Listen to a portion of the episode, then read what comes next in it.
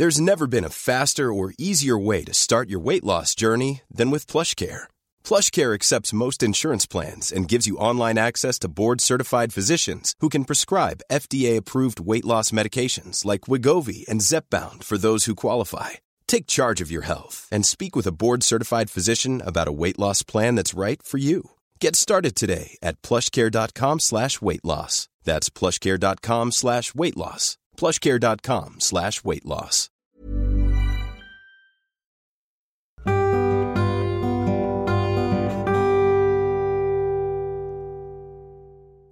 Queridísima audiencia, bienvenidos a un episodio más de Vida Prana. El día de hoy estoy sumamente contenta y complacida de tener una gran invitada en nuestro programa.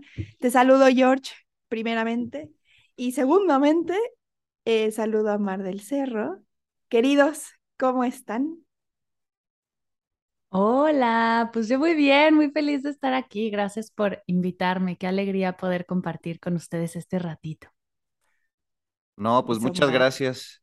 Muchas gracias a las dos por, por su tiempo. Enlazados hasta Barcelona, ¿no? Ya andamos acá con todo. El otro día que, que a Montreal, ahora a Barcelona, ya poniéndonos de acuerdo como los usos horarios. Ya me siento como si estuviera yo trabajando en Manhattan y no, pero la transferencia del millón de dólares tiene que ser a tal hora.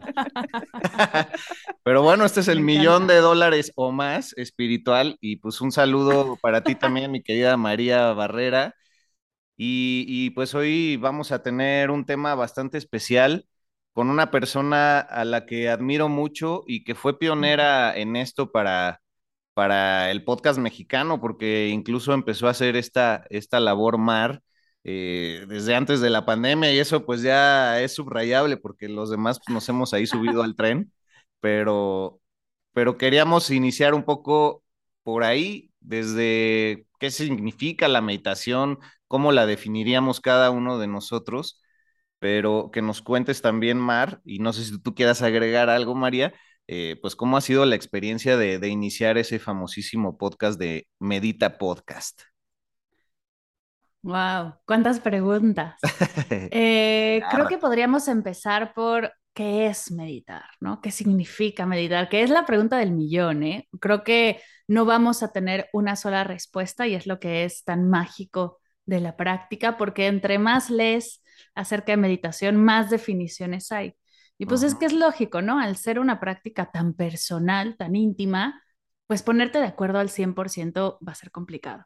A mí me gusta definir meditación como una práctica de amor propio en la que te declaras prioridad de tu vida y le dices sí a regalarte 5, 10, 15 minutos, media hora, el tiempo que quieras para conectar contigo, para conectar con tu cuerpo físico, mental, emocional, espiritual y, y regalarte ese tiempo para estar y ser tú contigo. Eso para mí es meditar. Oye, María, además eh, de darte ese tiempo con amor, es también, ¿qué, qué opinan de que es un espacio sin juicio? Porque a veces decimos, híjole, no medité suficiente, no fue suficiente tiempo, mi mente estaba muy activa, no me pude concentrar, no me pude soltar, como que empiezan todas estas etiquetas, pues ahora sí que autoimpuestas que tenemos y empezamos a juzgarnos. Bueno, alguna vez, Total. bueno, no, no alguna vez, seguro varias veces nos ha pasado o nos pasó al inicio sobre todo que no era suficiente o que pensábamos que, que algo no estaba bien. Claro, que lo estás haciendo mal, ¿no? Que porque si te distraes, es que seguro lo estoy haciendo mal, porque no he logrado poner mi mente en blanco, y digo mente en blanco entre comillas, porque no existe, pero todos estos juicios que vienen con la práctica, es, es una locura, la verdad, los juicios que llegan a surgir. Creo que cuando meditamos nos damos cuenta de esos juicios, no es que la práctica los, los potencie, sino que ya de por sí somos bien juzgones y nos juzgamos un montón y en, la, en el silencio, en la meditación es donde más los logras ver. Yo justo por eso uno de los primeros mantras que agarré cuando empecé a hacer guía de meditación fue no está bien ni está mal, solo es. Y desde ahí, desde ese espacio de solo es, ok, me distraigo. Y, ok, hoy fue una práctica cortita. Y como Wow. que no pasa nada. Sí.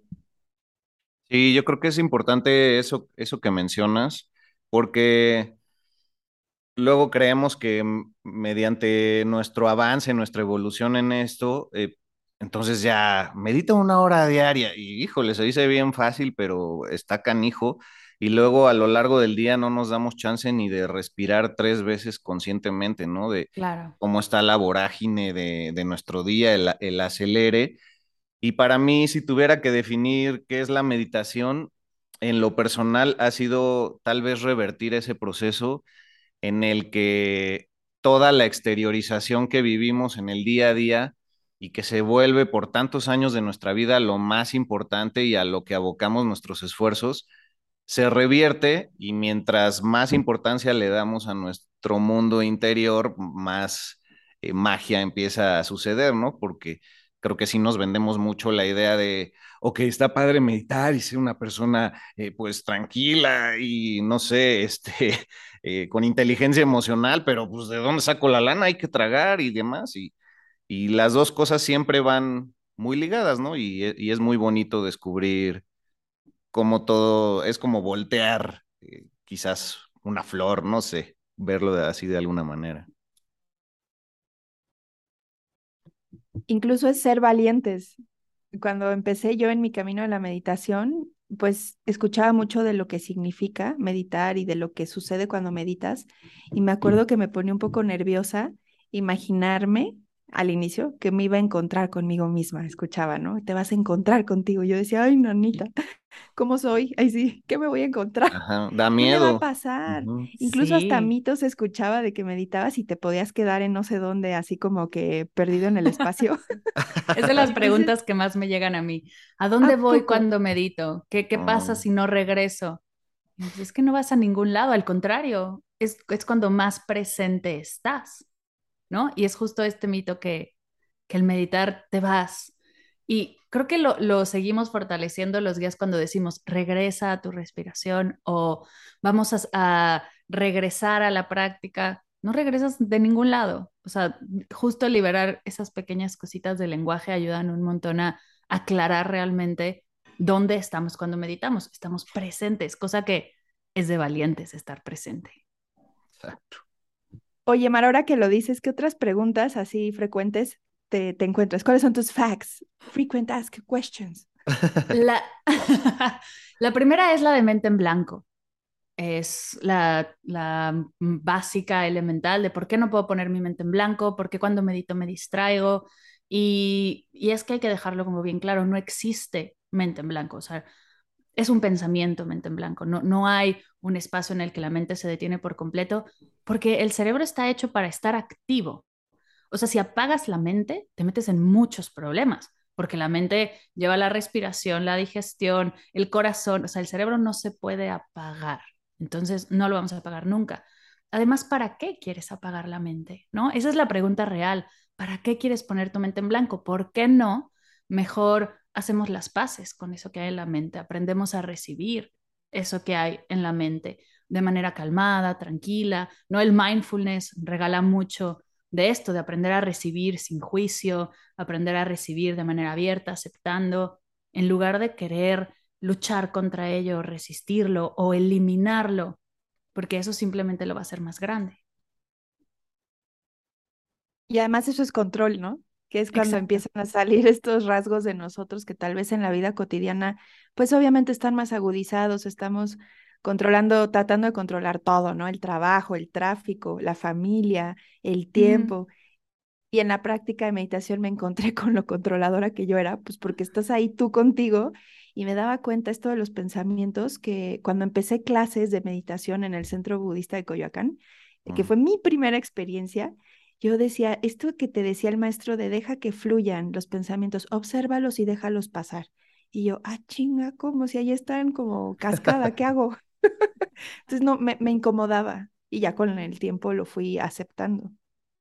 Sí, este rollo que es tal cual como eh, verlos simbólicamente como si fueran los pensamientos nubes, ¿no? Y que ahí están y pueden ir pasando, pueden ser muy lentos, pueden permanecer un rato, pero eh, creo que notar tus pensamientos es el primer gran cambio, ¿no? Que uno lo puede hacer así de, ahí está, no es necesariamente yo, y, pues es tal cual la, actividad eléctrica que tengo ahí, pero, pero mi ritmo puede ir a otra cosa. Ahora me, me ligaría de aquí a la pregunta, ¿cuál fue tu, tu primera experiencia, Mar? Porque pues yo cuando te conocí, eh, poco a poco nuestra amistad se fue profundizando, pero al principio era tal cual, eh, pues en lo mundano, ¿no? Estábamos los dos en, en la estación de radio de Ibero 99, yo ya, tú eres menor que yo, yo ya iba para afuera, pero te encargabas ahí de todas las promociones, de mover las negociaciones con las marcas y demás, y luego evolucionaste incluso en, en Ocesa, estuviste, ¿no? Sí. Entonces, digo, me emociono y ya quiero que me cuentes todo, pero ¿cuál fue tu primera experiencia? Y, y de ahí, pues, te ligas a donde quieras. Evolución Pokémon. exacto. Yo cuando era solo una pequeña Pikachu, eh, y pequeña lo digo tal cual porque yo tenía ocho años, eh, fue mi primer acercamiento con la meditación. No sabía que era meditar, o sea, para nada nadie me dijo que era eso. Estaba en un salón con 40 niñas de 8 años. Imagínate ser maestra de un salón de 40 niñas de 8 años. De verdad que es un servicio increíble, de lo cual estaré siempre agradecida. Y Miss Rossi, de, que nos daba las clases de ciencias sociales, ciencias naturales, español, matemáticas, ¿no? La que nos daba todas las clases, la maestra titular del grupo, tenía entre una clase y otra, además de sonar un timbre, a sonar la alarma del colegio, eh, nos hacía un ejercicio. A veces era levantarnos y estirarnos, a veces era em, hacer un juego. Y tenía uno de esos ejercicios que era recostarnos sobre el pupitre, sobre la banca en la que estábamos, y hacer un escaneo corporal de un minuto. O sea, no era más, pero nos decía, se relajan tus pies, tus piernas, tu estómago, nos guiaba hasta la cabeza, respira profundo, regresa y a la clase. Órale. Entonces, eso, sí, la verdad es que iluminadísima, Miss Rosy. Esa teacher, Miss Totalmente. Y tengo muy grabado un momento en el que estábamos en recreo y por alguna razón, no sé qué vio ella en mí, eh, ahora creo que es que tengo déficit de atención que no había sido diagnosticado, pero me vio en un recreo y me dijo, tú tienes que hacer ese ejercicio antes de dormir todos los días para dormir mejor y sacar mejores calificaciones. Y en mi casa, en casa de mis papás, las calificaciones eran muy importantes. Yo siempre he sido muy ñoña. Entonces aquí dije, jackpot, encontré la solución a mis problemas. No le voy a decir a nadie porque no quiero que nadie sepa el santo grial, ¿no? Es mi mar de ocho años. Y entonces hice el escaneo corporal, me iba guiando yo todas las noches hasta los 18 años, que en la universidad una amiga me dijo que eso era meditar y empecé a explorar distintas prácticas. En el Instituto Mexicano del Mindfulness, fui al Centro Budista de la Colonia Roma, fui, Roma o Condesa, no recuerdo. fui a meditación trascendental en Polanco, en Ciudad de México, porque Leonardo DiCaprio hacía meditación trascendental y yo amaba Titanic, entonces algo... o sea, hello. A Leonardo Me voy a topar en sueños. Exacto, exacto. Yo, mi unión con él va a ser la meditación. El día que me lo encuentre vamos a hablar de meditación trascendental. Y yo seguí probando por mi cuenta. La verdad es que no creía yo que podía ser maestra de meditación. Eh, yo me veía como practicante porque estaba en radio, estaba, hacía cosas padrísimas, la verdad. En radio fue increíble trabajar. Después brinqué a Ocesa, donde hacíamos marketing de eventos gigantes como el Corona Capital, como conciertos así de, de Madonna, de Pitbull, de cosas espectaculares. Hice Cavalia, por ejemplo, que fue un show padrísimo. Y... Al del Cirque du Soleil, ¿no? También hice, hice marketing de Cirque du Soleil. O sea, la verdad es que tenía un trabajo brutal, pero había algo ahí que no me hacía clic, había algo ahí que, no era del todo mío. Me sentía bien mal agradecida, la verdad, como no puede ser que tengas este trabajo tan espectacular y no te llene. Entonces, por mucho tiempo lo resistí, pero bueno, hubo un momento en el que fui a una clase de una health coach que se llama Ana Arismendi, que se llama ¿De qué tiene hambre tu vida? Se llama su curso. Y cuando entré a ese curso, me voló la cabeza lo que hacía. Vi hacia su pared de diplomas, vi el de Health Coach y dije, yo quiero hacer eso, yo quiero, mientras yo seguía trabajando, mientras yo seguía como con toda mi vida normal, me certifiqué como Health Coach y ahí fue que tuve maestras mujeres de espiritualidad y de meditación, porque anteriormente todos habían sido hombres, y ahí como que me cayó el 20, como de, ah, yo me podría dedicar a esto. Todo lo que he hecho y todo lo que he traído hacia mí podría yo compartirlo y compartir los beneficios de la práctica. Entonces ahí fue cuando empecé, empezó el camino hacia la meditación, me certifiqué como guía, comencé a meditar podcast, em, vi que sí había interés y que la gente sí le gustaba eh, escuchar meditaciones por lo menos en, el canal y, de ahí empecé, ¿no? A ver qué hacía, a, a buscar dar cursos en línea, clases presenciales, lo cual era un poco complicado porque en México daba clases en la Condesa, en un lugar que se llamaba Project Meditation Studio, las cuales me encantaba el lugar, el lugar era espectacular, pero había gente que hacía una hora de tráfico para llegar, tomaba una hora de clase y hacía una hora de tráfico para irse. Dije, no, esto no puede, o sea, no está funcionando, les estoy generando más estrés de lo que les estoy ayudando. Entonces me fui al mundo completamente digital, fortaleciendo el podcast, haciendo cursos en línea y de ahí hasta ahora. ha sido todo un viaje. ¿Cuántos años tiene ya tu podcast? El podcast cuatro y medio.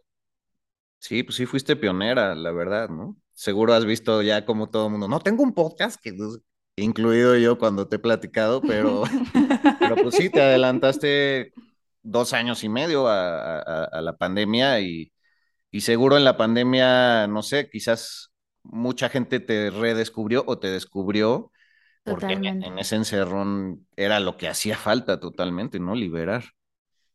Exacto. Sí, la verdad es que yo seguía a otros maestros que hacían podcast. Por ejemplo, Ana Arismendi ya tenía su podcast. Eh, había otras podcasteras en español que me encantaban. En inglés, muchos de los maestros que me dieron clase de cursos en línea, de proyectos digitales, usaban los podcasts tipo Pat Flynn, eh, Gaby Bernstein, eh, que es más maestra espiritual pero Amy Porterfield, a quien, de quien he tenido así el ABCD de cómo emprender en línea, eh, todos usaban el podcast como herramienta para compartir contra YouTube, ¿no? Eran como las dos opciones y YouTube lo que tiene, y que muchos ya saben seguro, es el tema de video, luces, edición, que se me complicaba mucho la vida. Y podcast, por lo menos yo ya había tenido acercamiento en radio, por la carrera sabía editar, entonces fue la manera más fácil además yo pensaba, pues la gente va a tener los ojos cerrados mientras medita, entonces ¿para qué no invierto tanto en, la edición del video? Producción, sí. Exacto. Entonces sí, el podcast fue como la primera forma de, de como probar a ver si realmente la gente le iba a gustar. Oye, Mar, ¿y has notado una evolución en, en la gente? O sea, tipo que las preguntas que recibías al inicio son distintas a las de ahora porque muchos está hablando del despertar de conciencia, de que estamos en tiempos acelerados, que la pandemia fue una incubadora de nuestra conciencia porque nos obligó a estar con nosotros y con los que estaban viviendo en nuestras casas forzosamente. No sé si tú notas este cambio como de paradigmas de conciencia. ¿Algo notas? ¿Percibes? Sí, por supuesto. Primero la cantidad de gente que se acerca, o sea, ha sido exponencial la cantidad de gente que busca meditar. Eh, muchos doctores, nutriólogos, eh, psicólogos compartiendo la meditación, lo cual se me hace brutal. O sea, que un psicólogo me recomiende es una locura. En mi cabeza eso no iba a pasar nunca. y, es maravilloso que, que suceda ahora. Las preguntas que recibo, no sé si sean distintas, pero son más. Nos estamos abriendo a preguntar y eso es maravilloso. Entonces, no sé si la, la pregunta ha cambiado, porque muchas veces es la misma pregunta. Hay gente que si de repente se volca en un correo y me hace preguntas súper intensas que le digo, oye, igual y yo no soy terapeuta, no sé si estoy, ¿no? Como capacitada para contestar, pero les doy, ¿no? Lo que sé y mi opinión, los ayudo hasta el límite de mis capacidades. Pero definitivamente mucha más gente se está abriendo a preguntar, lo cual se me hace maravilloso. Fíjate que les quiero contar algo rápido. A mí, em, al inicio, cuando yo meditaba, tenía experiencias, bueno, lo hacía con varias técnicas, que si mindfulness, que si zen, que si visualizar, no sé qué, la pelotita de energía, tomé tai chi y, por ejemplo, ahí empecé a aprender a sentir mi energía. Y esto, esta anécdota es para hacerte la pregunta, Mar, de si tienes gente que, que te ha reportado esto. A mí en algunas ocasiones me sucedía que sentía como si me saliera de mi cuerpo. O sea, sí llegué a sentir, o sea, estaba en mí, de hecho estaba tan conectada en mí que desde ese anclaje podías de cuenta como viajar, no sé en qué plano, no sé en dónde andaba, pero era, era rico, o sea, no, hubo una vez que sí me espanté porque, bueno, luego les cuento esa, pero en general sentía más sutileza en mi ser, como si pudiera hasta incluso sentir los árboles, los pájaros, este, el cosmos, o sea, en esa expansión, en el momento de la meditación, decía, wow, estoy en mí, pero a la vez estoy como más conectada afuera. Y en algún momento decía que sí me dio miedo una experiencia que tuve, que sentí que me caía en un hoyo negro y que había muchos seres alrededor y dije, Dios mío, ¿qué es esto? Me acuerdo que terminando le hablé a mi maestra y le dije, oye, ¿qué fue esto? Y me dijo, ay, eran tus guías, ¿no los saludaste? Y yo, ¿qué es eso de mis guías? me saqué mucho de onda. Entonces, bueno, la pregunta era si, si te ha llegado gente o has tenido preguntas en donde esa sea una inquietud de, oye, me voy a salir de mi cuerpo, voy a sentir cosas que no había sentido antes, o qué onda con eso. Sí, siempre está ese miedo, ¿no? Como de, de empezar a meditar y de repente salir o, o desconectar con, con el momento presente, lo cual puede, o sea, es que puede ir hacia todos lados. Y de nuevo, la práctica es tan personal y tan íntima que es bien distinto. Hay gente que llega a ver colores o formas y puede ser también la mente distrayéndote. O sea, no siempre es una conexión más profunda. Eh, definitivamente si llevas un trabajo meditativo y si, si, o sea, la primera meditación, igual, bueno, suerte de principiante también, por supuesto que sucede, que en tu primera práctica de repente dices, ¿qué pasó? Pero con la repetición, creando el hábito, haciendo un trabajo más fuerte, sobre todo meditaciones más largas, por supuesto que llegas a tener esos momentos en los que sueltas al observador, lo cual es bien interesante. Yo lo he vivido con Vedanta, es la única práctica que me ha mostrado como este estado meditativo, el cual también es, no sé cómo decirlo, pero tampoco lo, lo presumo mucho ni nada, porque una vez que lo sientes, también ya quieres estar ahí todo el tiempo y entonces te apegas a algo que quién sabe si regrese.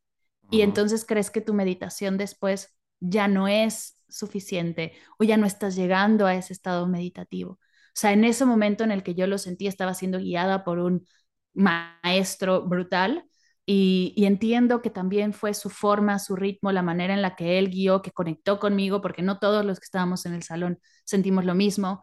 Entonces, apegarte también a esos momentos en los que la meditación es para esto, no vale la pena porque si no lo vuelves a experimentar, ¿qué pasa? ¿Dejas de meditar? Claro, es la importancia también de, del famoso vivir en el presente, ¿no? O sea, Exacto el presente te va a tener ese presente, ese regalo cada día. Y sí es muy común esto que dices, de repente puede pasar de que no, ya estoy desconectadísimo, tiene varias meditaciones que no entro en ese estado, ya no veo eh, esas, esa geometría que incluso podría ver, los colores, eh, o, me, llegó una idea que exploté y la llevé a cabo. Y, y tal cual yo creo que está bien padre lo que dices, o sea, siempre es simplificar, siempre es irnos a la base, a lo básico, y ve qué te está regalando el hoy, ¿no? Porque es tal cual, pues tu ser hablándote hoy y diciéndote y transmitiéndote lo que necesitas hoy. Pero quería también alargar un poco la, la pregunta hacia cómo tú te enfocas en ti misma, porque ya le has de dedicar varias horas a esto y digo, a mí me pasa a veces, eh, si ya fui a varios retiros y así, como que ya no encuentro el tiempo para, para mí mismo. Eh, ¿cómo, ¿Cómo encuentras ese equilibrio para ti y darte ese regalo después de estar en, en actividades en donde compartes con la gente, ¿no? Wow, qué buena pregunta. Yo soy, de nuevo, soy muy ñoña y soy muy intensa con mis rutinas por pues sí, o sea, por, porque es lo que a mí me funciona, como yo, mi maquinita funciona en el día a día. No, igual, por ejemplo, perdón que te interrumpa, pero quería decirlo hace rato, qué impresionante que desde niña mantuviste la disciplina para meditar, o sea, yo no puedo recordar cuál fue la primera vez, pero... Pero bueno, perdón, honor a quien no honor sé si, No sé si de pequeña mantenía la disciplina o me apegaba más al tema de las calificaciones, o sea, porque es real, o sea, para mí eso era lo importante, yo no lo, yo no lo hacía con otro objetivo, que no es que tengas que tener un objetivo para meditar, pero no sé si hay que darle ese reconocimiento a Mar Bebé, porque lo hacía solo con, ¿no? Como por explorar. Pero que lo recuerdes, wow. Claro, y me acostumbré a dormirme así también. Es como si de chiquito te contaban un cuento o, te hacían algún, ¿no? algún masajito antes de dormir, como que yo me acostumbré a esa, a esa práctica para dormir. Eh, y ya olvidé hacia dónde íbamos. A que cómo, perdón por la interrupción, que, que cómo te dedicas ese tiempo, eh, cómo Ah. lo encuentras. Yo justo soy fiel fanática de las rutinas y de los sistemas. Justo el ahora descubrirme con déficit de atención me hace completo sentido. Soy una loca de mis rutinas. Entonces, todos los días, sí o sí, me dedico hora y media a mí, que es ejercicio, meditación, estar conmigo, escribir. O sea, tengo una práctica muy clara en las mañanas hacia mí, hacia adentro si no, no funciono. Soy flexible, o sea, por supuesto que si un día tienes que ir a sacar el pasaporte, pues no va a ser la misma hora y media. O, y hay veces que te dicen, levántate más temprano. A ver, o sea, hay momentos en los que no te puedes levantar más temprano. También hay que ser realistas con el día a día que tenemos. No empecé haciéndolo hora y media, ¿no? Empecé haciéndolo 10 minutos, después 20, o sea, esa rutina fue fue creciendo, fue cambiando, se fue ajustando. No creo tampoco que tenga la rutina perfecta.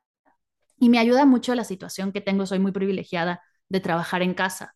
Entonces también eso me ayuda un montón, que yo puedo decir, a esta hora voy a hacer esto y no tengo que salir al tráfico, ¿no? O sea, como que hay muchas cosas que se acomodaron en mi día a día para crear esta rutina.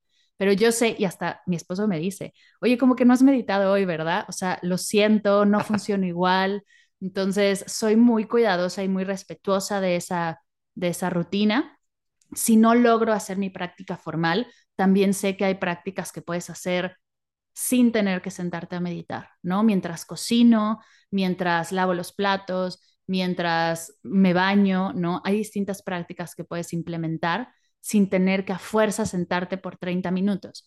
Solo es cuestión de encontrar esos momentos, encontrar yo le digo pintar de mindfulness tu rutina, ¿no? Igual para arrancar sería un gran tip. Eh, cosas que ya disfrutas, cosas que ya amas, agrégales un poquito de mindfulness, que es quítate el celular, deja, no deja de estar en otra cosa y estar presente realmente en lo que estás haciendo.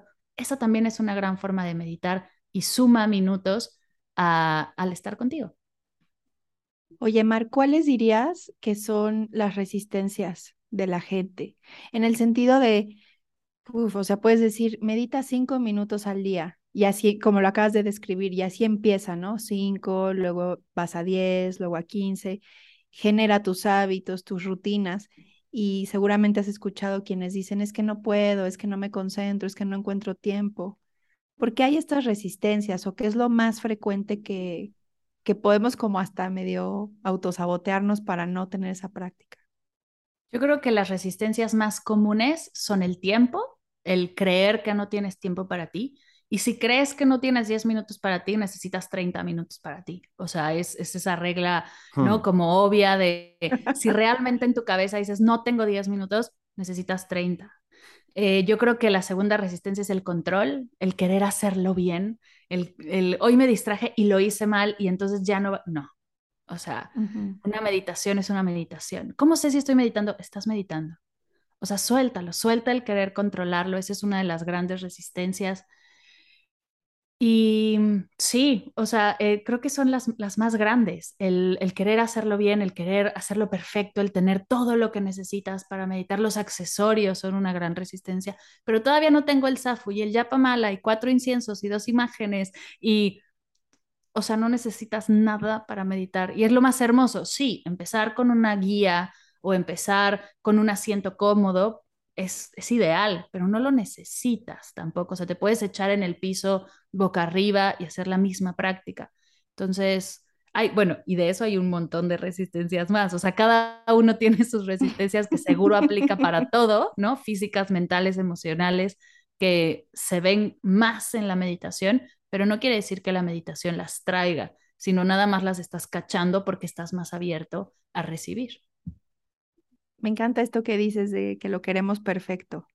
Eso. Incluso hasta en ese espacio que es nuestro, para nosotros, porque no es para cumplirle a nadie, ahí es donde sale a relucir todas esas resistencias. Yo invitaría a la gente que nos escuche, ubiquen cuáles son sus resistencias para meditar, porque eso habla de sus resistencias a la vida. Deja tú a la meditación, a la vida, en qué nos estamos resistiendo, en dónde estamos tal vez ejerciendo o agudizando rasgos de nosotros. Yo decía, uno mío fue el control cuando yo empezaba, el querer callar a la mente, el quererla poner en blanco, como dijiste, Mar. Eh, eso es un mito ahí, yo no sé de dónde salió, pon tu mente en blanco. me parece como la cosa más complicadísima, ¿no? El chiste es aprender a convivir con la mente. Entonces, pues bueno, ubiquen qué son sus resistencias o cuáles son estas voces que salen en ustedes cuando están meditando, porque pues son las voces que están durante el trabajo, en el tráfico, este, cuando están comiendo, son las mismas voces, pero ahí se hacen, se escuchan o se hacen más presentes. Claro, porque les estás dando chance de que hablen, ¿no? En el día a día igual y siguen hablando, pero ni siquiera identificas, esta soy yo y esta es mi resistencia. Como en el día a día todo es lo, o sea, tienes prisa, la prisa también es una de las resistencias más grandes que encuentro. Es yo creo que una de las peores cosas que experimentamos en nuestra generación, el ser adictos a la prisa. Em, y sí, observa esas resistencias porque las vas a encontrar en todo lo que haces. Me encanta lo que dices, María. Qué bonito que la meditación nos diga, hey, esta es tu resistencia, trabájala. Ahí tienes un mapa. Y también creo que con ese mindfulness, eh, cuando empieza la práctica, empiezas, aunque no estés en el estado meditativo oficial, en general empiezas a estar en un estado prolongado de mindfulness. O sea, yo creo que hasta comiendo, por ejemplo, empiezas a comer más presente, empiezas a saborear eh, con más conciencia lo que estás este, degustando, o cuando estás viendo una serie, no estás con el celular en la mano googleando quién sabe qué cosa o contestando un WhatsApp. O sea, empiezas en tu vida en general a vivir el momento y absorber el momento con todos sus matices sin estar en otro lugar que no está sucediendo además.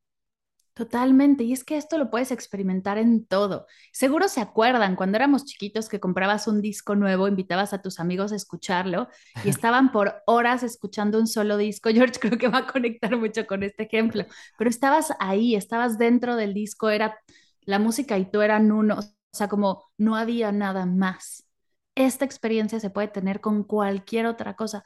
No sé si puedas vivir 24/7 ahí porque también somos, ¿no? humanos y estamos en un mundo con otras personas, nos puedes estar en ese estado todo el tiempo. Sin embargo, puedes aprender a activar ese estado o a estar en ese estado en el momento en el que tú quieras. Es, es un gran ejemplo, sí, me identifico con lo que dices porque creo que, esta cultura de, lo desechable se ha traducido a un montón de cosas, incluso eh, la música. Yo me acuerdo que, que en el privilegio que tenía de tener eh, mi coche en la carrera y así, tenía mi carpeta de, discos ahí en la viserita y puta, escuchaba los discos 80 mil veces y ahora es rarísimo que, que alguien se ponga a escuchar el álbum completo que sacó tal, ¿no? Porque se resignifica cada vez que lo escuchas ah, y, puede que lo odiaste las primeras y luego le agarraste un significado muchísimo más profundo. Entonces, es un reflejo perfecto también de por qué estamos haciendo esto hoy en, en vida prana, ¿no? Porque quizás la gente que nos escucha a veces diga, no, pues estos güeyes ya pinches volados de que, no, que ya canalicé a no sé quién y que ahora que ya hablé con mi perro y que entonces es siempre volver a lo básico te va a hablar de quién realmente eres tú, ¿no? Entonces descubre mediante la meditación, tal cual, ese es el medio para hacerlo, quién eres y de ahí vas a encontrar tus intereses y a qué talleres te quieres meter y qué clases y qué podcast seguir. Y, bueno, pues en, México el podcast es, algo nuevo, pero siempre ha habido en Europa y en Estados Unidos una cultura que va más allá de, de la pandemia y demás. Entonces las herramientas son infinitas y no tenemos que abrumarnos por el yo no puedo hacer esto y demás, porque todos tenemos la capacidad de, romper esos límites y llegar a lo que ya varios considerarían pues algo mágico, ¿no? Pero, pero creo que ir a la simpleza de las cosas como lo mencionas es lo más importante. Que por cierto, este, me voy a echar así un quote, una frasecita que me cambió impresionante mi paradigma de la meditación.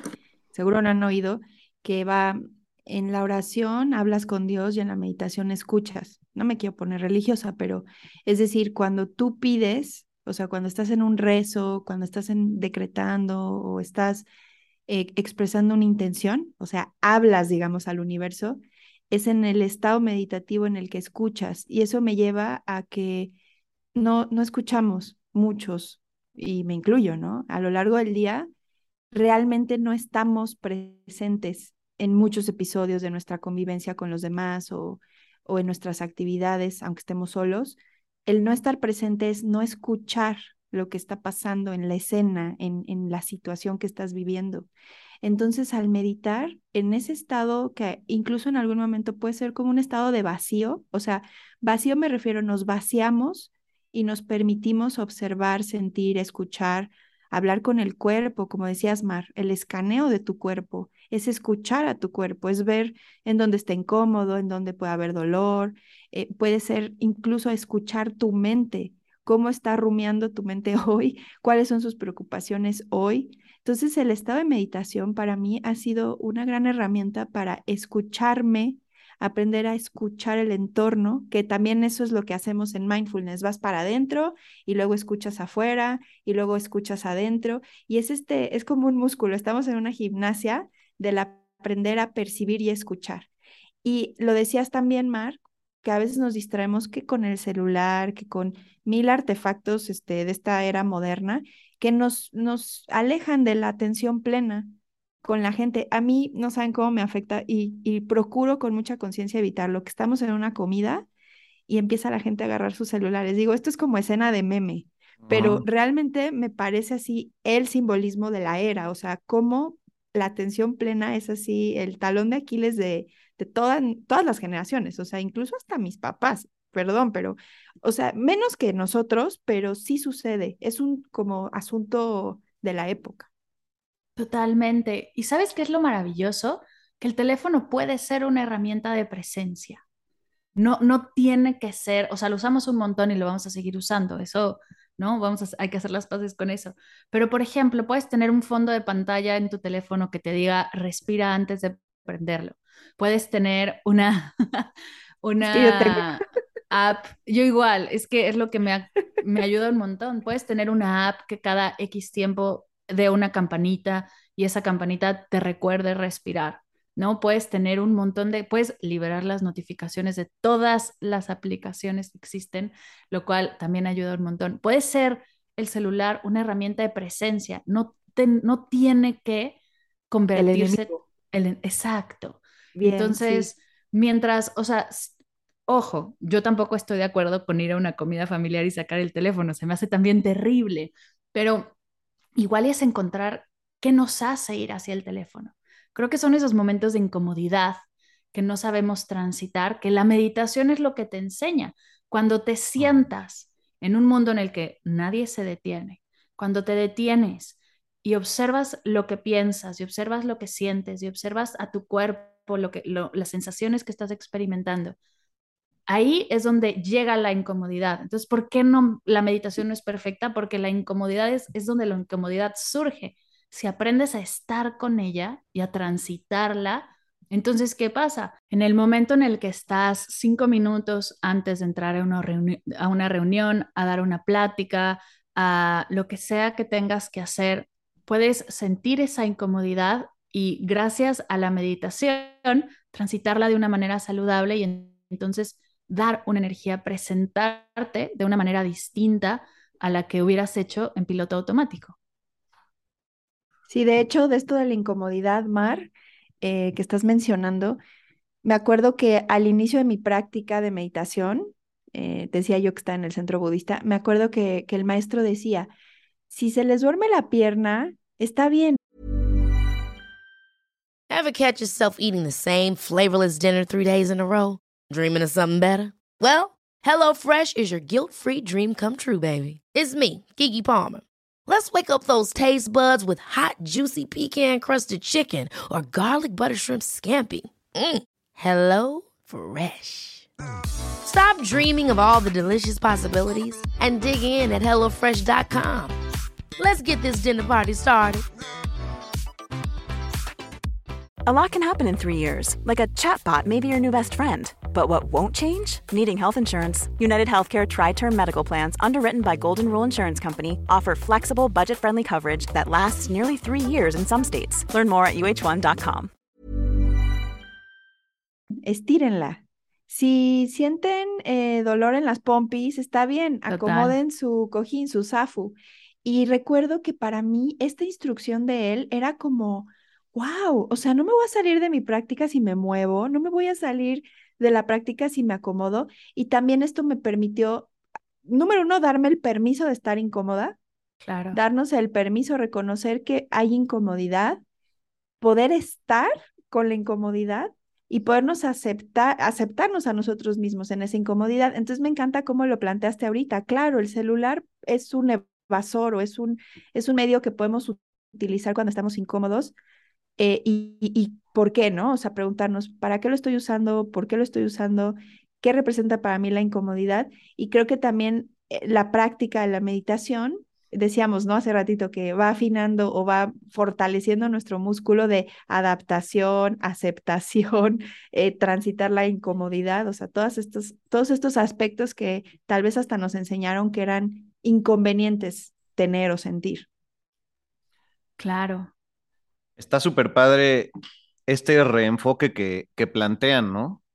Porque de repente hay estas estos métodos de tráete un cuarcito chiquito en la bolsa y cada vez que metas la mano a tu bolsa del pantalón, vea el momento presente, pues quizás ya hasta podría ser eso mismo el, celular, ¿no? De que siempre lo estamos sintiendo, como no, regresa. A mí últimamente me he clavado mucho en, leer a Thich Nhat Hanh y, y realmente es cuando te das cuenta qué difícil es volver al al momento presente simplemente a respirar, ¿no? Y a callar ese bebé, ese bebé interno, que puede ser este, la ira, que puede ser el enojo, eh, que puede ser el, propio estrés. Y, en verdad sus libros son tan hermosos porque solo te recomienda regresar al, al, momento presente con la respiración y bueno, en estos momentos está sucediendo que curiosamente María tiene una foto de él en su veladora y, Mar tiene eh, lo que él solía, una de sus frases, ¿no? En una, ah, que es una almohadita, un... En un estuche. Yo creo que, que algo que, o sea, la verdad es que ahora que dices Tignan Han, eh, es para mí la, la persona más grande en el tema de meditación. Es quien realmente lo logra aterrizar y nos ayuda a verlo sin toda esta dificultad que a veces le ponemos por hacernos sentir interesantes. Em, o sea, y lo que dices, María, qué increíble el, si te duele la pierna, muévela. Claro, porque entonces estamos peleándonos, o sea, si no fuera así, nos estaríamos peleando con la meditación en movimiento. Entonces, ¿por qué el estar sentados completamente petrificados, no te puedes mover y hay meditaciones en las que puedes meditar comiendo. Son estas incongruencias, ¿no? De las que luego encontramos y creo que es justo eso y mm, sin ofender a quien se pueda ofender. Y muchas veces como guías de meditación nos encanta vernos rimbombantes y súper interesantes y entonces nadie se mueva, nadie haga nada, nadie haga nada. espalda recta, no, no te acuestes, no te acuestes, te vas a quedar dormido. Exacto, cuando la cosa es mucho más fácil de lo que creemos. Una de estas resistencias, por ejemplo, yo la primera vez que escuché lo de, que si se te duerme la pierna no pasa nada, eh, mi maestro dijo, a nadie se le, ha, le han tenido que quitar una pierna porque se le duerma. Entonces, sigue meditando. Lo tuve que googlear, o sea, mi resistencia era, ¿cómo? O sea, ¿cómo voy a dejar que mi pierna se duerma? Y no, nunca le ha pasado, o sea, hasta donde fue mi investigación, no ha sucedido más. Entonces también como observar estas resistencias, él hablaba de no movernos, con lo cual no estoy de acuerdo, pero esa resistencia yo no me va a decir él cuándo me pueda mover o no. Wow, también observar todo el control que yo quería tener.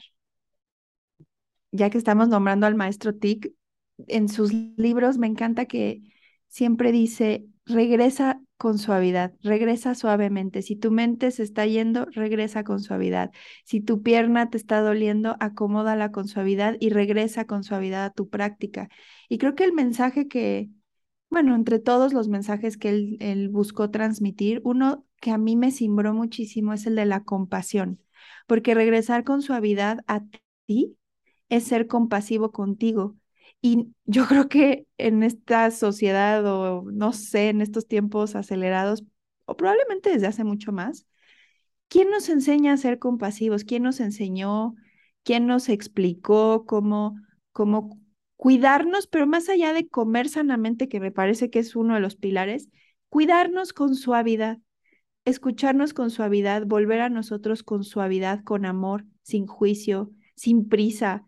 Entonces, toda la práctica de esto de, de, del maestro, sobre todo su libro de Hacia la paz interior, es volver con suavidad a ti. En, en, la circunstancia en la que estés, no importa, volver con suavidad. Me encanta esa palabra de la suavidad. Así es, es, que es maravilloso. Sí, creo que todos conectamos ahí con, con el maestro Tic y, y es que en, realidad sí, la, la compasión creo que muchas veces socialmente la hemos entendido como, pues aguanta al otro, o sea, ya no puedes más, pues tú cállate la boca y que tu, tu infierno interno esté ahí ardiendo.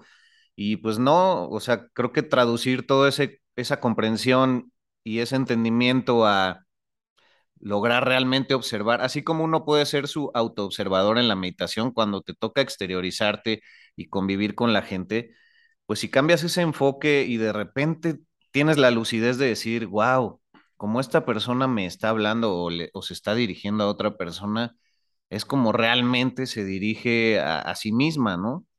Y, y ahí surge la, la, compasión, como todos somos unos unos niños en el propio kinder y algunos tuvieron la suerte, como lo tuvo Mar con su maestra, de, de reconocerse, pero la mayoría llevamos en la escuela de la vida, eh, pues siendo niños en cuerpos de adultos, como he dicho en otras ocasiones, y a veces tu, tus métodos y tus salidas no, no las encuentras a tiempo. Entonces, entonces creo que esta, esta invitación de escuchar este podcast y de volver a simplificar es súper bello y, y, quizás podríamos empezar a, a, que cada uno de nosotros comparta qué, qué, le ha funcionado para que la gente que sigue complicándosele o que quiere explicarle a alguien más cómo hacerlo pueda tener esas herramientas. No sé cómo ven o quieren agregar algo más. Yo lo único que agregaría es una de mis definiciones favoritas de compasión que me la regaló un terapeuta es recordar que todos estamos haciendo lo mejor que podemos con las herramientas que tenemos. Uh -huh. Entonces, si ahora, en este momento, estás viendo, y bueno, en mi proceso, ¿no? Mi proceso era mi, la relación con mis padres, con mis hermanos, es recordar que la gente que está a tu alrededor está haciendo lo mejor que puede con lo que tiene. Y desde esa aceptación es mucho más fácil explorar la compasión y explorarte a ti también. Estás haciendo lo mejor que puedes con lo que tienes. Igual y hay momentos en los que hay que buscar más herramientas, pero también hay momentos en los que hay que aceptar, sentir, explorar y desde ahí fluir. Perfecta complementación, la verdad. Diez. Decías, ¿qué nos ha funcionado? Ay, sí, ¿qué nos ha funcionado? Sí. Eh, uy, qué preguntota. Mar. ¿Nos ha funcionado alrededor ¿No? de la meditación? Sí, o por ejemplo, para no irnos a algo tan general, eh, ¿cómo divides tú en, en, en, niveles el avance en tus distintos talleres o, o, en tu podcast? ¿Cómo vas ayudándole a la gente a reconocer, ok, ya puedes dar un pasito más hacia acá? Ok, creo que justo no hay tanto el tema de niveles en la meditación. Sin embargo, es importante como al arranque definirlo para porque mucha gente se identifica con el principiante, ¿no? Entonces, si yo me identifico con el principiante, voy a buscar herramientas más de principiante. Eh, una cosa que sucede justo, y lo platicábamos al comienzo, cuando llevas mucho tiempo meditando, también es interesante regresar a esas primeras prácticas de principiante, ahora entre comillas, porque te muestran muchas más cosas que igual y no viste esa primera vez o que igual y no experimentaste esa primera vez, ¿no? ¿Cuántas veces hemos visto una película la segunda vez y te enteras de cosas que no habías visto porque estabas clavado en otra cosa? Entonces, yo lo que creo que funciona o, las, las, cosas que puedes identificar de, ok, ya está entrando, no, ya estoy sintiendo los beneficios de la práctica, es el aguantar sentarte por 10 minutos, ¿no? Desde ahí, ahí empieza. El poder cerrar los ojos por 10 minutos o el practicar con los ojos abiertos y mantenerte presente, esa es una gran práctica de atención. Uh -huh. eh, el que no pase nada si un día no pudiste meditar, es una gran forma de decir, ok, no, no me juzgué, no me culpé, no dije el lunes comienzo porque rompí la dieta, mañana vuelvo a la práctica y no pasa nada. Ese también es un gran punto, así de gran meta a lograr. Y igual y llegas a la práctica con un objetivo, ¿no? Quieres dormir mejor, quieres estar más presente con tus hijos, quieres eh, estar más tranquilo en las reuniones de trabajo, hay un montón, o quieres tener más energía, o quieres aprender a relajarte, es que hay un montón de objetivos.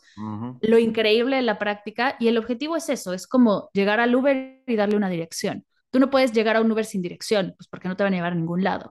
Entonces, llegas, tienes una dirección y ya que llegas ahí, no tiene que ser esa la final, puede ir cambiando. Hay un momento en el que ahora sí pierdes la dirección y es como irte en carretera y, no fluir a ver a dónde llegamos.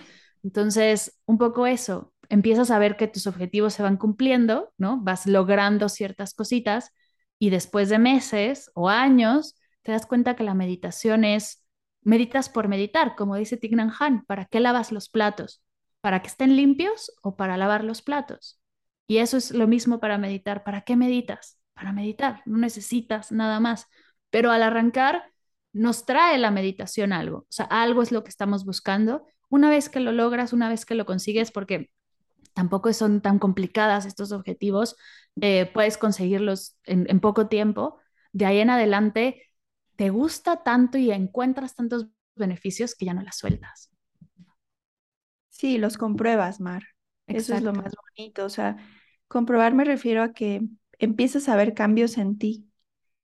Por ejemplo, si estás haciendo meditación, ahora que, nombraste como ciertos objetivos o intenciones para el estrés, vamos a decir, para reducir niveles de estrés, para sentirse menos nervioso, alguien que tiene, por ejemplo, piernas inquietas, que está moviendo las piernas mientras está trabajando o algo, y empiezas a ver cómo con la práctica hay un cambio en ti, es como que, es hermoso porque dices, wow, yo mismo me estoy dando esto, yo mismo estoy haciendo un ajuste para mí mismo. Y eso pues es motor, ¿no? O digamos combustible más bien para continuar. Y me encanta cómo lo pones, que ya después pasa el tiempo y ya lo haces por hacerlo, por ser, por, por, o sea, lo interiorizas tanto que no sé si te pasa que a veces ya ni lo ves como una práctica como tal, es como parte de tu, de como dormir, o sea, es parte de ti. Totalmente. Sí, se vuelve parte de tu día a día, de tu rutina. Y después de mucho tiempo, el día que no meditas, te preguntan, ¿segura que meditaste hoy? Porque se parece que no.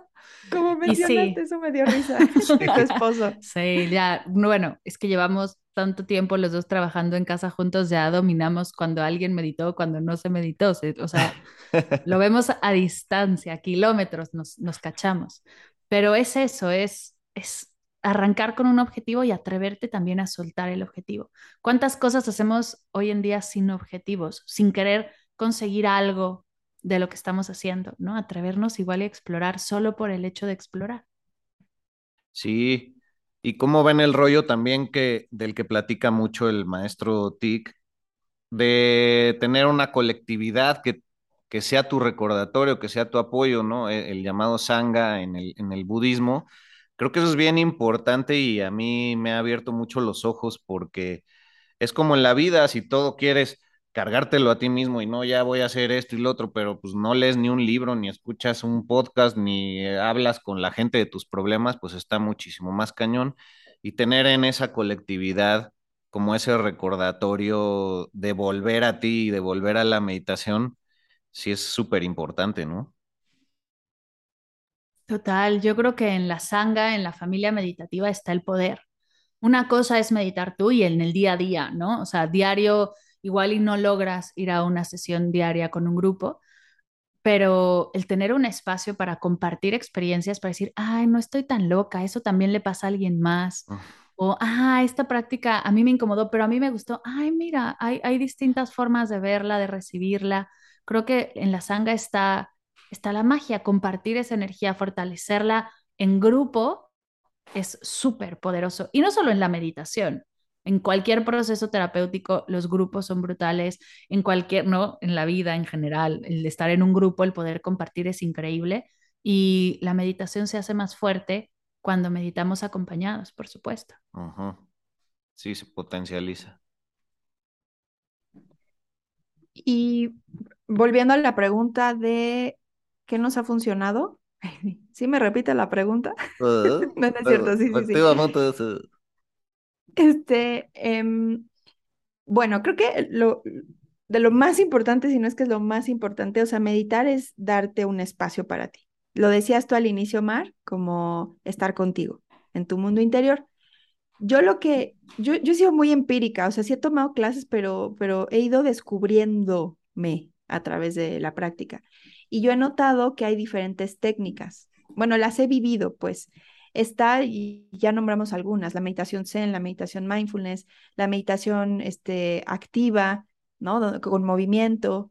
Y lo que he visto es que también yo voy escogiendo qué meditación según cómo me siento. Entonces, por ejemplo, eh, mencionabas los yapamalas.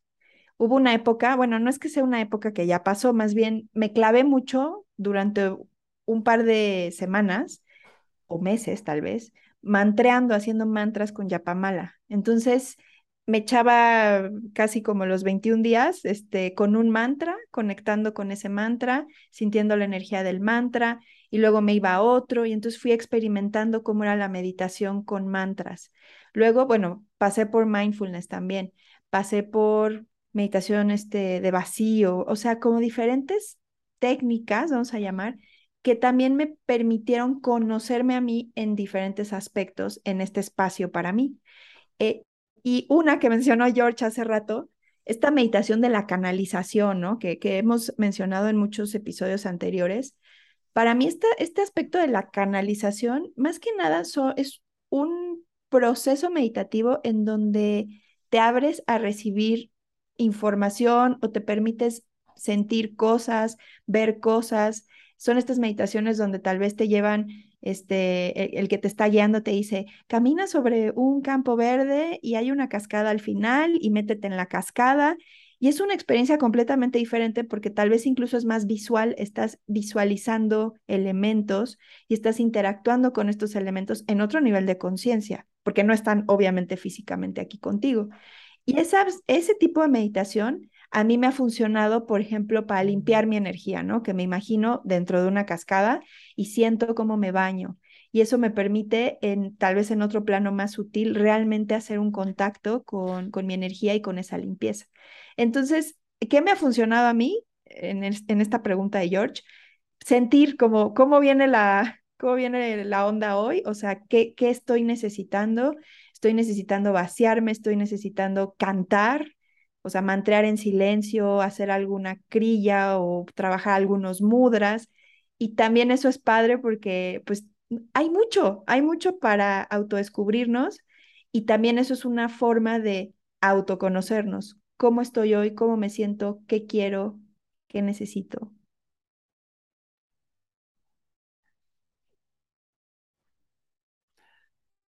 Que el silencio se haga. a ese. No, así nos, nos dejaste reflexivos, pero creo que es importante, sí, también la, la visualización, creo que es una forma también en que tu mundo inconsciente se manifiesta, ¿no? ¿Qué tal cuando llegas con esta persona y te va a entregar un objeto? ¿Qué objeto es?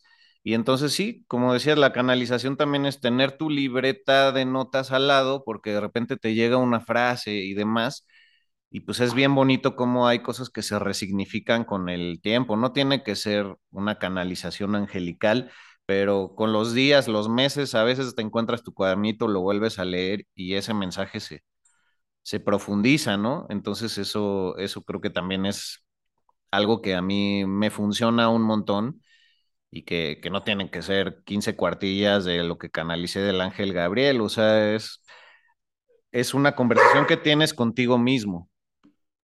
Totalmente. Me encanta esto que dicen porque es así como hay que ver a la meditación. Es un buffet de técnicas y tradiciones donde al principio pues hay que probar, ¿no? No hay forma de saber si algo te gusta si no lo pruebas. Entonces comenzar a probar que si mindfulness, que si meditación zen, que si vedanta, que si silencio, por ejemplo, explorarlo y, y ya que empiezas a que te empiezan a gustar algunas cosas, que empiezas a conectar con algunas cosas, puedes repetirlas. También es interesante, por ejemplo, repetir con las que no conectas, porque si no conectas con algo es porque hay una barrera. Entonces, observar esa barrera, ver qué está sucediendo, estás resistiendo algo, puede ser que empieces a disfrutarla y digas a la que sigue. O sea, no quiere decir que te cases con una práctica, pero empezar a explorar por ahí. Yo justo cuando estudiaba mi maestría, eh, cada mes teníamos un profesor distinto con una tradición o una técnica distinta. Entonces era bien interesante explorar como un mes de esta tradición al 100, el siguiente mes de este, el siguiente mes de esta. Y empiezas a explorar, ¿no? Como los beneficios, qué sucede, qué no sucede. Y había unas que me da tanta resistencia a, o sea, hacerlo de, es que ni siquiera me gustó en el salón, ¿por qué la repetiría en casa? O lo contrario, es que esta me gustó tanto y no la quiero cambiar. Entonces, ¿qué está pasando ahí? Obsérvalo. Oye, Mar, esto es ya de chismecito. Dinos cuáles eran con las que no conectabas. ¡Uh! Oh, bueno, no conecté. no conecté con una práctica de mm, un maestro que nos hacía relajar la lengua, eh, súper consciente, era bien raro. Y porque, bueno, yo nunca lo había hecho y la lengua es un músculo que nunca, o sea, al que nunca le ponemos atención, ¿no? Nada más con que si te lo quemas, nada, yo creo. Pero era una práctica en donde se expandía la lengua por tu boca y la relajabas, y entonces la lengua era una conexión directa al cerebro. O sea,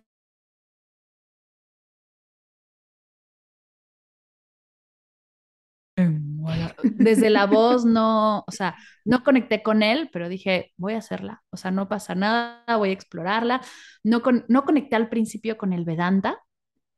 Eh, ese, ese maestro después regresó y fue quien me dio la, ¿no? la experiencia que tuve en un estado meditativo y que ya después conecté muchísimo y me encantó. Entonces, sí, como hay cosas que te gustan más que otras. Por ejemplo, yo no conectaba tanto con el mindfulness más científico, con el MBCT, por ejemplo, el Mindfulness Stress Cognitive Therapy, Mindfulness Based Cognitive Therapy, no conectaba tanto.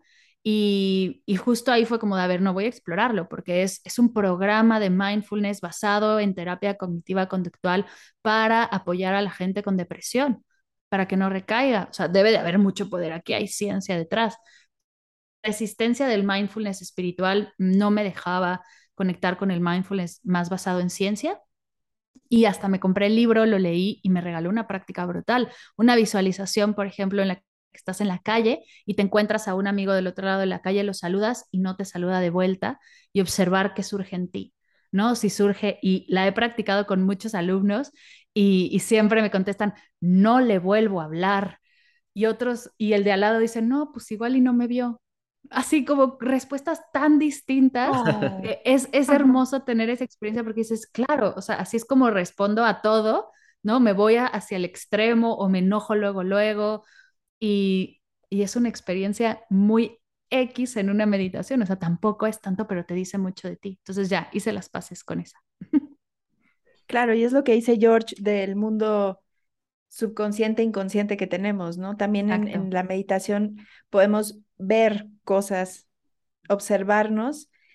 Es como que bajamos la guardia eh, incluso, o sea, cerebralmente entramos en un estado de ondas diferente, estamos en, ahí yo a veces siento como un trancecito, que estoy así como en un trance en donde, pues sí, suspendo muchas cosas, se suspende un poco la voz del ego, aparecen otras voces, pues, o sea, sí hay, hay un movimiento importante, pero creo, sobre todo meditaciones más largas, que creo que lo mencionaste hace rato, Mar, cuando son meditaciones más largas, entro en estados más profundos y ahí empiezo como a escarbarle bien chido a qué, qué hay allá abajo de, de todas las capas y ahí hay otras respuestas, hay otro tipo de contenido y este tipo de ejercicios que decías donde hacemos como, son como ejercicios proyectivos. ¿Qué pasa si tal escenario? Pues te habla de, del contenido no consciente que hay en ti.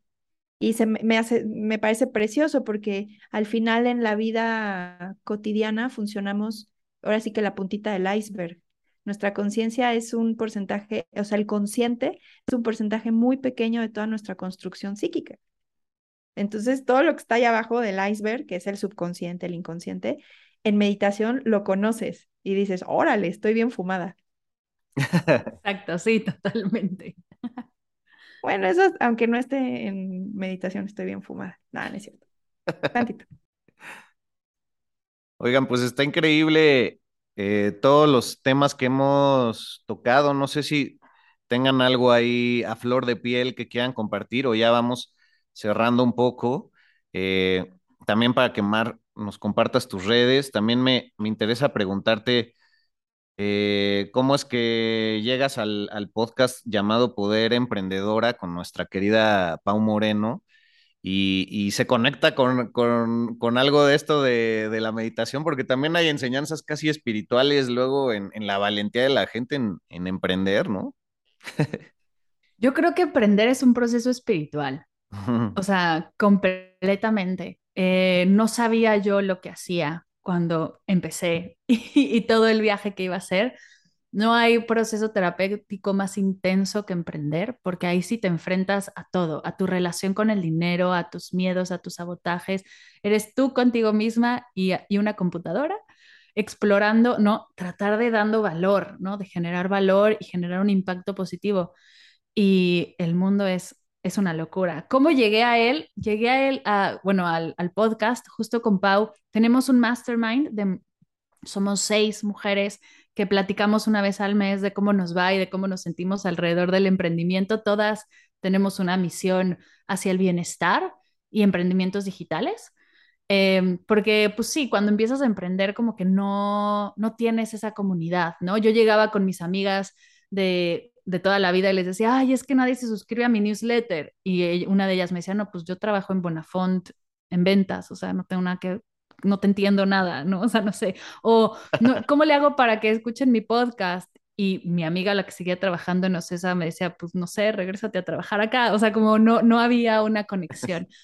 Eh, alrededor de la parte laboral. Entonces creamos este mastermind en el que nos, nos unimos, nos juntamos y platicando con, pues, platicaba con Pau durante, ¿no? Por horas acerca de emprender y cómo nosotras aprendimos mucho a través de contenido en inglés, ¿no? De Amy Porterfield, de Pat Flynn, de, de Jenna Kocher, un montón de, de gurús de los emprendimientos digitales y lo que nos hubiera ayudado, que estuviera en español y que fuera mucho, mucho más fácil acceder a ello.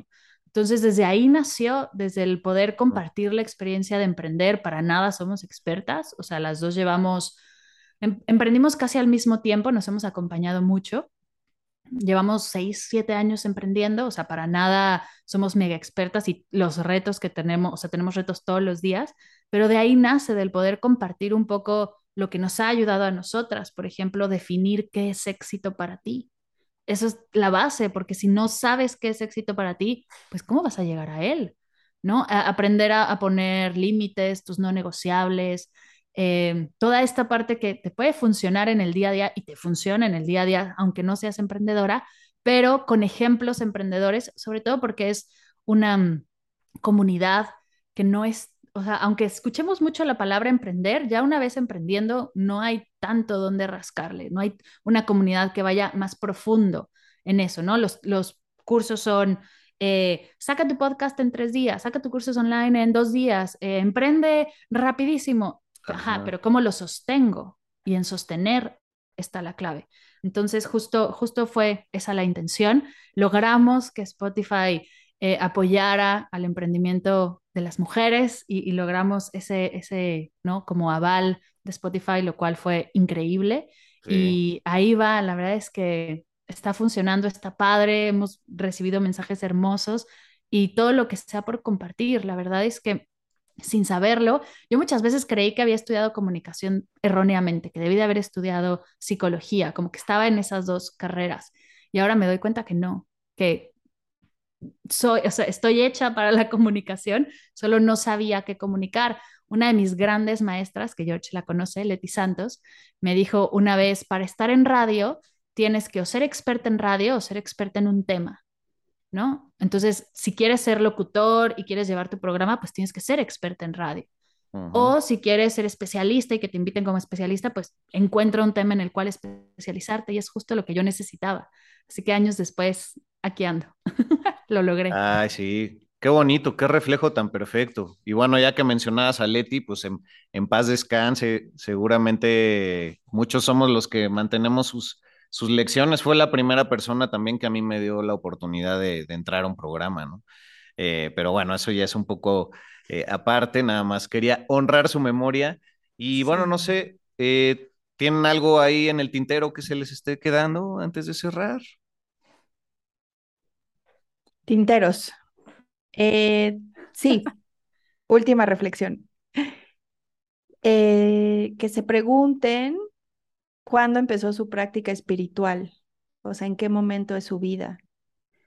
Eh, si fue algo que lo detonó, o tal vez como Mar de ocho años desde pequeña, que bueno, finalmente también te lo detonó algo. En tu caso, nos relataste que fue el tema de las calificaciones, porque creo que cuando entramos en este proceso que ya se vuelve después hábito, que ya luego lo acabamos totalmente interiorizando, pero eso que lo detona o esa puerta de entrada habla mucho de nosotros. Cómo llegamos al mundo espiritual, cómo empezamos a meditar, cómo empezamos a conectar con la información, no sé, empezamos a comprar cuarzos, empezamos, montamos nuestro altar, empezamos a ir a retiros, este, seguimos gente en redes. ¿Qué sucedió en sus vidas que empezaron a dar ese paso o cuál fue su puerta de entrada. Y eso a mí me ha funcionado, digamos, en mis autorreflexiones para entender en dónde está parte de mi misión. O sea, ahorita que hablabas del tema del emprendimiento, Mar, yo entré al mundo espiritual en un momento de crisis de una empresa que fundé hace como seis años. Yo estaba en un momento así, mm, no muy bueno, ¿no? Incluso por estrés, por eh, cuestiones con socias, o sea, yo no estaba muy bien. Y yo entré al mundo espiritual, le vamos a llamar, o sea, empezó mi práctica formal en ese cambio de conciencia, en donde dije, yo no quiero más este estilo de vida, yo no quiero tomar decisiones que no vienen de mi corazón, bla, bla, bla, bla, bla, bla. Y empezó ahí mi práctica. Y momentos de crisis que he tenido después me remontan a ese momento inicial de mi práctica espiritual y digo, mira, estos son los recordatorios en la famosa espiral recordatorios de que cultivar la espiritualidad, cultivar esta práctica de la meditación, me regresa a mi centro, me regresa a mi paz, me regresa así a estar como en un estado mucho más pleno, presente. Y pues preguntarnos qué fue lo que nos hizo entrar en este camino, porque se va a seguir presentando probablemente esos pequeños recordatorios cuando tal vez nos salimos de la práctica o nos dejamos un poco de lado y vienen estos momentos a, a recordarnos que, pues, cómo retomar el camino. Total, qué bonito, ¿qué puedo aprender de esto, no? ¿Qué me recuerda esto? ¿Por ¿Para qué llegué aquí? El por qué en la realidad no importa, el para qué. Y si te enfocas en eso, todo fluye. Qué bonito. Sí, eh, creo que todos llegamos a, la meditación en momentos de crisis, mm, es lo más común. Yo recuerdo, para compartir mi experiencia y no, no quedarme así sin decir nada, eh, recuerdo que llegué cuando me rompieron el corazón por una, por primera vez así medio gacho, porque estaba saliendo con una chava, el típico de que ya lleva saliendo un montón, este, pero pues como que no pasa nada y ella no comunica y tú quieres ya saber qué pedo y ya sientes un montón de mariposas. Y eh, un día me invitó a un evento de la impro lucha, me acuerdo, y y llegó, y llegó con su novio y me dijo, ah, te presento a mi novio. Así acababan de empezar a andar el día de antier. Imagínate echarme toda la lucha sentado junto a ellos, sin concentrarme, y hasta que llegué a mi casa, casa de mis papás en ese momento, que tomé esa como posición medio fetal en la que colocas la frente eh, en el piso, eh, recogido, y empecé a respirar y fue la primera vez que realmente sentí que, me liberaba.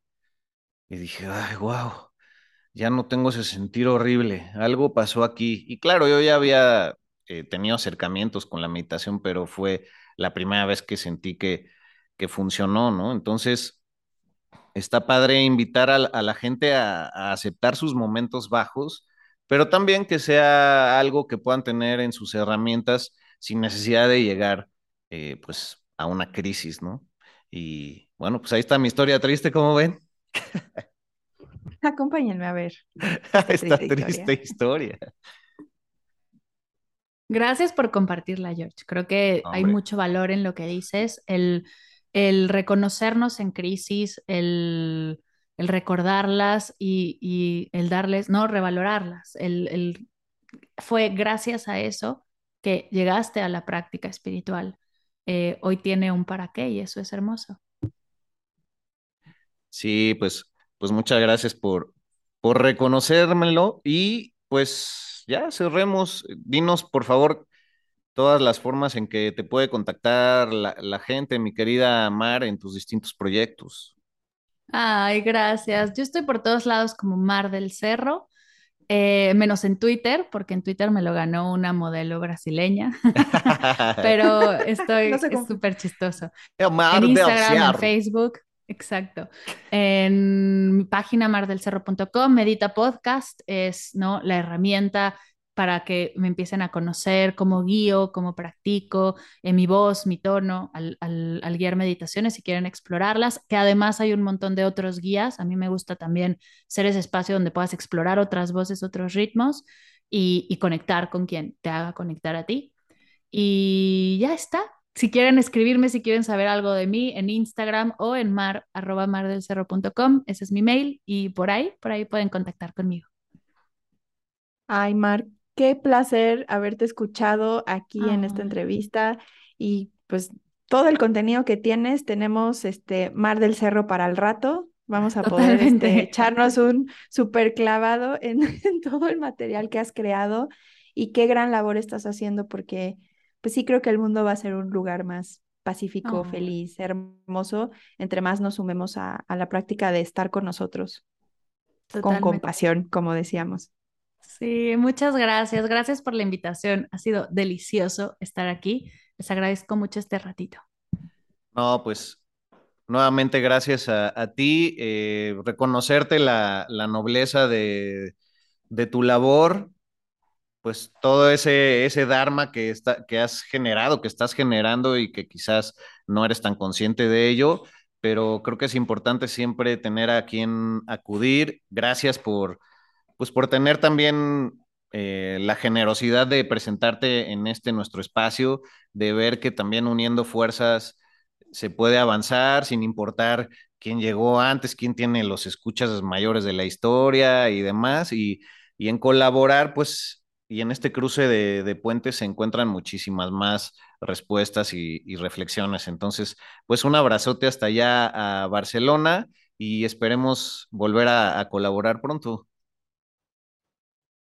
Sí, yo feliz. Ustedes díganme y yo estoy, ya saben. Gracias, Mar, por compartir tanto. Gracias. Gracias, George. Gracias María. Eh, un abrazote a ti también. Arroba vida-prana, arroba maría-vamo, arroba medinaudio. Ahí estamos en las redes para todos ustedes. Y nos encontramos aquí en Vida Prana cada martes, cada 15 días. Un abrazo a todas, todes, todos los que nos escuchan y hasta la próxima entrega. Beso cósmico.